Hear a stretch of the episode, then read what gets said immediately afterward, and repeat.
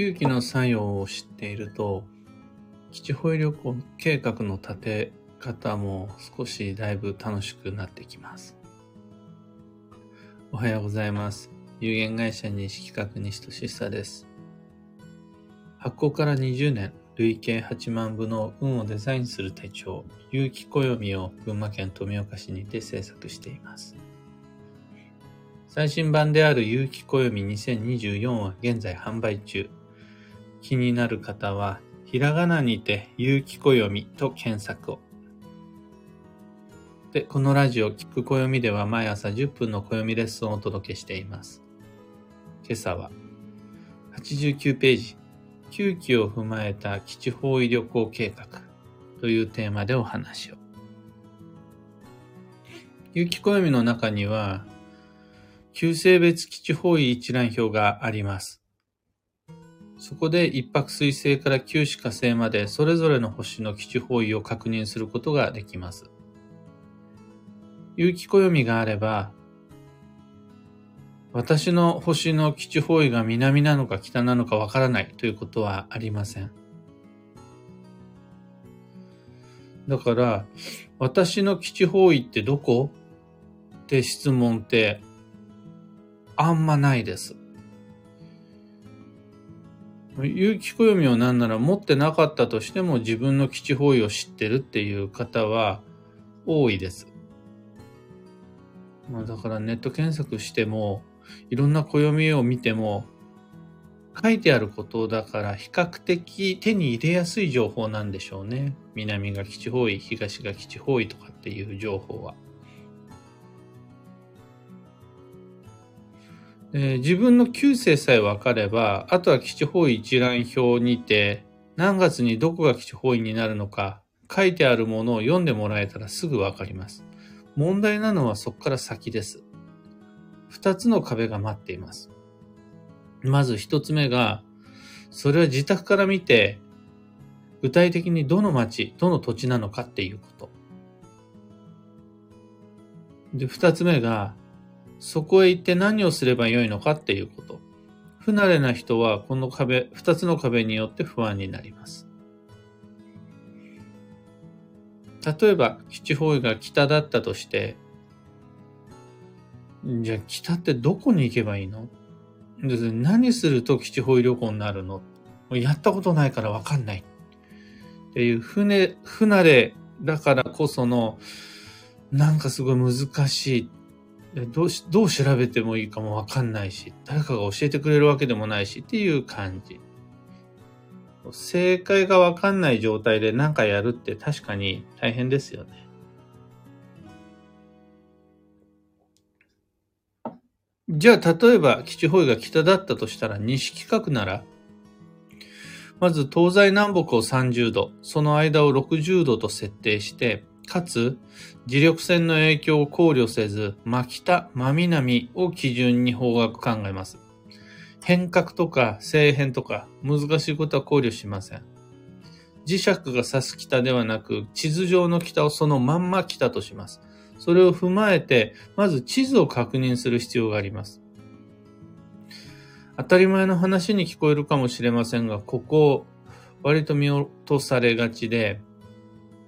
よく内から見てどこがどこの方角かわかんないってご質問いただくんですが、そういう方の多くは手元に有機暦はあって、有機暦は開いて、基地方位はわかるんだけど、地図は開かないです。で、内から見て北がどこの方角かわかんないって言います。今パソコン、タブレット、スマホ持っていればその場で地図を開くことはできます。それをしないで北がどこかわからないっていうのは知識の有無ではなくって怠慢だと思います。正確な角度なんて測らなくても地図を見れば自宅から見てどこら辺が北で逆に南がどっちになるのか。そこの南に何て駅があって、なんていう町があって、大体はざっくりとでも目視して把握することができます。確かに方角の境界線を正しく判断するのは目で見るだけでは難しいでしょう。ただ、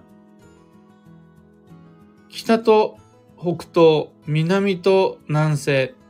それぞれの方角の境界線はそもそも基地方位旅行には不向きです。西が基地方位になる、西に基地方位へ行きたいって思ったら、方角のど真ん中を攻めていくのがいいです。で、方角って少なくとも30度、広いと60度あるわけですから、境界線ではなくど真ん中を目指すのって大体できるはずなんですよね。それだったら目視でも十分安全に方角を見定めることができます。間違いなくど真ん中の北、ど真ん中の西って感じで。これで具体的にそこにはどんな街がある？という問題に関してはクリアできます。特殊な例を除いて言えば、これが方角の鑑定の基本です。地図を見るっていう、ただそれだけです。次に、目指すべき方角にある町や土地が分かったとしても、今度はそこへ行って何にすればいいのかで不安になっちゃうことはあると思います。特にマニアックな法学、法医の愛好家の方、もしくは専門家の方って、まるで何かの儀式めいたこうであらねばならないっていう様々なお作法をお持ちなので、そんなの知らないからいちいち覚えてらんないし、みたいな感じで戸惑ってしまう方は多いと思います。ただ基本的に基地方位旅行って移動と滞在で構成されているので、あんまり、あとはもう本当旅行を楽しめればそれで十分なんですよね。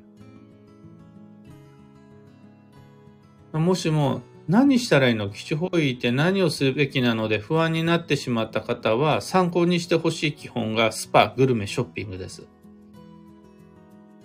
スパが温泉入浴、グルメが地のものを楽しむ、ショッピングが自分へのお土産、この3つです。そこで参考にしていただきたい情報が有機暦の89ページ、90ページにある9期の作用という一覧表です。これ、万の読解に役立つだけではなくって、基地方位旅行計画をより楽しく彩るのにも役立ちます。基地方位は基地方位一覧表で調べてもらうとして。で、具体的な方角は地図を見てもらうとして、そこでどんな運を求めて、どんな人と接し、どんな行動をして、どんな場所を訪れ、どんな食事をし、何をお土産にすると良いのか、この89ページ、90ページの一覧表を見ていただければ、なんでしょう。結構細かく、基地方旅行計画が練れます。例えば、北への基地方位旅行計画だった場合、そこでは家庭運が、健康運が上がります。そのために行くのが北です。また、現地で家族連れとか、あとは中年男性と接することになったとして、おそれ北っぽいねって感じになります。あとは、仲の良い友達と行く北への基地方位旅行なんていうのも意味のあることだと思います。電車やレストランで偶然隣り合わせた中年男性におすすめスポットを聞くとか超ありです。あと、旅の間は特にどんな行動を意識すべきかも書いてあるから、北へ行ったんだったら、えー、いつもよりしっかりと睡眠をとるようにするみたいなのもありです。は、場所だったら、綺麗な水、湖とか滝とか小川とかがおすすめだし、食事だったらお刺身や根菜が吉。お土産には筆記用具やガラス製品なんかがいいよって挙げられています。他にも、他にもいろいろなものが挙げられています。それで、この全てを完全に完璧に網羅するということではなくて、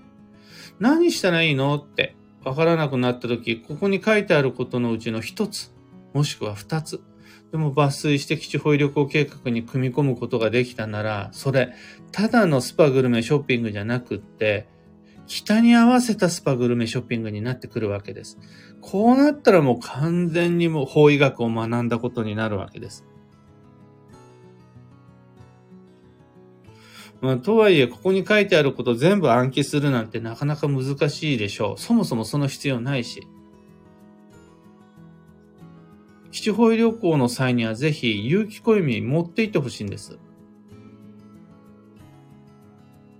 そうすれば、いちいち覚えてなくても、あれ何だったっけかなってなったら、これ一覧表見ていただければ、あ、こっちにしよう。あれがいいねってなるんで。目的が明確な時は迷わずそのままあそこに行ってこれをしようってやればいいとして、迷ってしまったり不安になってしまったりした時には壁にぶつかったら、誰、何、どこ、どれのヒントを持っていたこの有機暦、えー、9期の作用の一覧表から何かしら見つけてもらえるはずです。そんな使い方ができるのも、この89、90ページの9期の作用という一覧表です。今朝のお話はそんなところです。3つ告知にお付き合いください。まず、開運ドリルワークショップ2024にご参加の皆様、昨夜課題の15、16、17を配信しました。2024年度中に買っておきたいもの、揃えておきたいものっていうのがあります。例えば、家電とかハイテク製品とかがそれです。ハイテクデジタル系は来年度の僕たちのお買い物の課題です。プライベートにおいてもビジネスにおいても。ちなみに、2023年は、衣服とかブラシがおすすめでした。そんな風に一年一年積み重ねていくと10年後には自分の運を守ってくれるお気に入りがずらりと全て揃うんです。で、10年後になったらまた新しくブラシの買い替え、ブラシの交換とかハイテクの見直しみたいな感じでお買い物サイクルを作っていくとなんでしょう、ただただ楽しいお買い物ではなくて、計画的な自分の武器の見直し、鎧の見直し、お守り、縁起物の見直しができるんでおすすめです。開運ドリルへのご参加、まだまだ募集中です。お待ちしてます。次に、東京鑑定会に関して、カレンダーの上での年内最後は12月27日です。これが残りあと午前に1枠になったのかな。それと新年最初の鑑定会は1月17日に開催します。こちらはまだ1件お申し込みが入っただけだと思います。開運ドリルも東京鑑定会も詳細とお申し込みはこの配信の放送内容欄にリンク貼り付けておきます。あと最後3つ目のお知らせなんですが、今夜の YouTube ライブに関してです。毎月第1水曜日は YouTube ライブの日です。19時30分からいつものチャンネルで大相談会を開催します。いただくすべてのご質問にその場でお答えしていきます。アーカイブも残すのでお時間ある時にぜひ。YouTube チャンネルのリンクも放送内容欄に貼り付けておきます。さて、今日という一日は2023年12月6日水曜日一粒万倍日。助走の11月も今日が最終日です。明日からはいよいよ本年度最後の繁忙期が始まります。仕事だけじゃなくって、プライベートも、人間関係も、1月5日までの毎日を充実させて駆け抜けていきましょう。今日の幸運のレシピは、キッシュ。これ、パイとかタルトに流し込む洋風卵料理っていう感じではなくて、卵のアレンジ料理が基地です。卵焼きとか茶碗蒸しなどももちろんありです。プリンのようなデザートよりはおかずになるような卵のアレンジ料理がおすすめです。最後に今日のキーワードは節目、区切りをつける。その心は歯車のズレを感じたときは話し合いの機会を設けてきちいう感じです。あれ？なんかおかしいなって流したままずっと過ごしてしまうんじゃなくて、ちょっとちょっと待って、一回みんな集合っていう感じで、どんな感じかね、どうしていこうかね、何目標にする？ではないですが、一回確認し、個々の間に持ってるズレ、もしくは自分の中に生じたズレを見直してみる。それで全てが解決するわけでなかったとしても、一度なんかねっていう部分を共有してみる。この情報共有や情報交換が区切りをつけるのに役に立ちます。以上、迷った時の目安としてご参考までに。それでは今日もできることをできるだけ、西企画西俊久でした。いってらっしゃい。ひでみんさんおはようございます。小川ともみさんおはようございます。エヌシャンティさんおはようございます。クーさんおはようございます。ゆうさんおはようございます。今日のみんなの空は昨日に引き続き曇り空が並んでいますね。雨のところも。群馬県富岡市は朝日が出る東の空は青空もあるものの、南の空はどんよりと曇り空です。昨日は午前中とても寒かったんですが、今朝は昨日と比べればそうでもないかな。まあ、こうやってどんどんどんどん冬に向かうほどに、どんどんどんどん寒くなっていくのは沖縄から北海道まで全部一緒だと思うので、皆様、いよいよ明日からの繁忙を前に冬を戦う体制仕上げていきましょう。キュアラさん、タカさん、アキさん、アルココさん、トレモロさん、キミコさん、マーチさん、キーボードさん、マホさん、カヨさん、シナナオさん、タートルさん、おはようございます。メグさん、今朝は娘たちがクリスマスに注文するケーキなどのメニューを話し合っています。予算、ケーキの種類、チキンどうするとかとか予算内で収まるように検討中。私はオーダーするだけですが、今日中に決着がつくのですすでにほっとしています。電卓の音が賑やかな朝、リアルでラジオが聞けて嬉しいとのこと、ありがとうございます。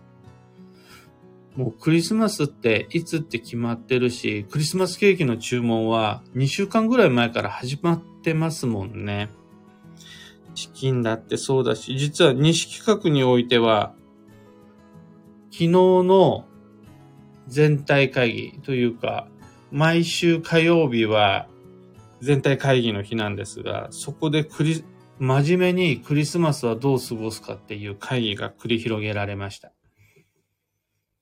で、最初はお料理作ろうかなんて言ってたんですが、もう全員手抜こうって言って、コストコクリスマスパーティーになる方向でスケジュールが組まれております。そういうの、あの、割と重要。みんなが思っている以上に運に関わる。っていうことで、まだ間に合いますから、女装の11月今日が最終日。クリスマスも忘年会もお正月もどうやったら楽しくすることができるのか子供も大人も真剣に話し合っていきましょう。というわけで今朝の配信はここまで。